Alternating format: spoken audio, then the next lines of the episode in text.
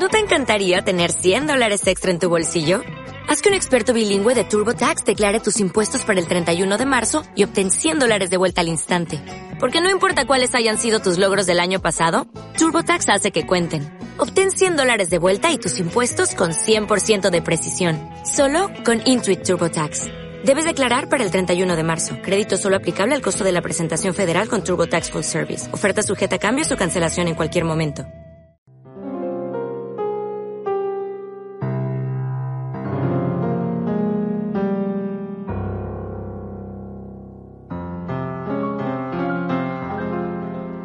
Tiempo Jesús, de camino hacia Jerusalén, recorría ciudades y aldeas enseñando. Uno le preguntó, Señor, ¿serán pocos los que se salven? Jesús les dijo, esforzaos en entrar por la puerta estrecha. Os digo que muchos intentarán entrar y no podrán. Cuando el amo de la casa se levante y cierre la puerta, os quedaréis fuera y llamaréis a la puerta diciendo, Señor, ábrenos. Y él os replicará, no sé quiénes sois. Entonces comenzaréis a decir, hemos comido y bebido contigo y tú has enseñado en nuestras plazas. Pero él os replicará, no sé quiénes sois, alejaos de mí, malvados. Entonces será el llanto y el rechinar de dientes cuando veáis a Abraham, Isaac y Jacob y a todos los profetas en el reino de Dios y vosotros os veáis echados fuera. Y vendrán de oriente y occidente, del norte y del sur, y se sentarán a la mesa en el reino de Dios. Mirad, hay últimos que serán primeros y primeros que serán últimos. Palabra del Señor. Uno de los pensadores que marcaron el siglo XX, que después tuvieron consecuencias, algunos de ellos terribles, como la Segunda Guerra Mundial, el nazismo o el comunismo, uno de esos pensadores fue el alemán Hegel. Hegel su tesis es la del idealismo, muy propia de los alemanes. Eh, Hegel dice que la historia nunca se repite y que la historia avanza siempre, digamos, de derecha a izquierda. Tesis, antítesis, síntesis, que se convierte en una nueva tesis, antítesis, síntesis. Bueno, eso aplicado a nuestra historia, a la Iglesia, pues tiene también un nombre. Yo recuerdo, cuando era más joven, escuchar a los que eran mayores que yo, laicos sobre todo, hablar de que la formación que ellos habían recibido era una formación de miedo, de terror, donde se hablaba mm, en las homilías y en las clases de religión en los colegios, bueno, sobre todo del castigo, del miedo al infierno. Este Dios, este Dios temible y a veces terrible, Dicen, yo no lo viví así en ningún momento, dicen que fue la idea de Dios que se transmitió pues en esos años 30, 40, 50, bueno, dicen, yo no lo viví. Pero sí que sé que después vino la reacción, tesis, antítesis. Y de aquel Dios temible y terrible se pasó al Dios bondadoso, condescendiente, al Dios que todo lo permite, permisivo. Si aquel Dios temible y terrible era una caricatura de Dios, el Dios permisivo es otra caricatura de Dios. Es la ley del péndulo. ¿eh? Los, los, filósofos lo expresan de una manera más bonita, vulgarmente decimos eso, la ley del péndulo. De aquella mm, iglesia, de aquella predicación, de aquella espiritualidad, se pasó a la contraria, si aquella era exagerada, la contraria también.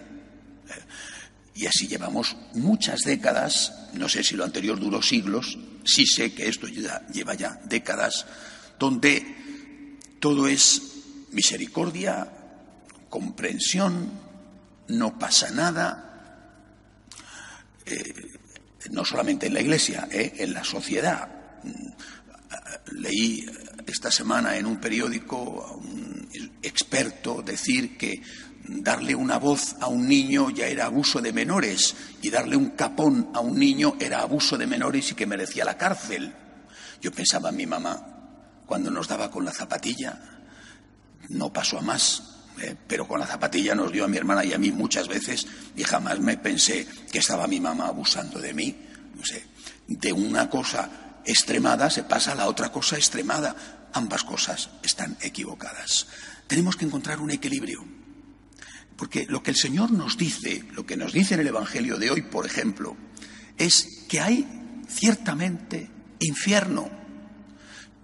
No lo dice en el Evangelio de hoy, pero lo enseña la Iglesia, que hay un paso previo eh, al cielo, que es el purgatorio, no un paso previo al infierno. Eh. El purgatorio es un paso previo al cielo. Pero hay infierno. Y que la vida eterna, que es decisiva, porque es eterna, la vamos a tener de una manera o de otra, en el cielo o en el infierno, en función de nuestras obras. No es que no tenga nada que ver la misericordia de Dios, la sangre derramada de Cristo. La sangre derramada de Cristo es lo que nos va a permitir entrar en el cielo, pero sin nuestras obras, sin nuestras obras buenas. Ese regalo que nos hace Dios no lo aceptamos porque lo estamos rechazando. Esta es la verdad y esto hay que decirlo. Esto no está reñido con la idea de la misericordia de Dios. La misericordia de Dios es lo que nos va a permitir entrar en el cielo, pero nos van a examinar por nuestras obras. Lo dice el Señor hoy, y no solamente en este Evangelio, ¿eh? repite esto una y otra vez, pero como esto no está de moda, esto se, se suprime, se oculta, porque hoy hay que hablar, y llevamos ya décadas, digo, ¿eh? hay que hablar del Dios misericordioso. Pero es que el Dios misericordioso es misericordioso porque nos dice la verdad. Es que esa es la primera lección y parte de la misericordia. Si no nos dicen la verdad, ¿cómo van a ser misericordiosos? Otra cosa es la forma de decir la verdad. Y otra cosa es insistir solo en, ese, en esa amenaza, como si fuera el único motivo e incluso el principal motivo. Yo creo que en la vida, y desde luego con respecto a Dios, pero también en la educación, en la vida hay que mm, enseñar. No hay que regañar, pero tampoco hay que engañar. Engañar es peor incluso que regañar. Ni engañar ni regañar. Es decir, nos tienen que decir la verdad porque la necesitamos con misericordia. Nos tienen que decir la verdad y nos tienen que decir toda la verdad que consiste en que te dan la mano cada vez que caes, te dan una oportunidad cada vez que pecas, pero a la vez te están diciendo las consecuencias que va a tener tu pecado si no acoges esa mano que te invita a levantarte. El Dios en el que yo creo no es ni temible ni terrible. Es un Dios amor y lleno de misericordia, pero es un Dios al que hay que respetar. Si la misericordia de Dios se convierte en un motivo para abusar de Dios, ni favorece a Dios ni nos favorece a nosotros. Pensar que el profesor es bueno porque es tonto, al primero al que perjudica es al alumno.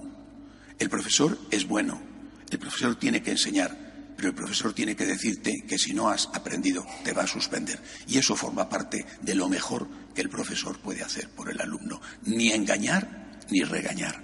De pie, por.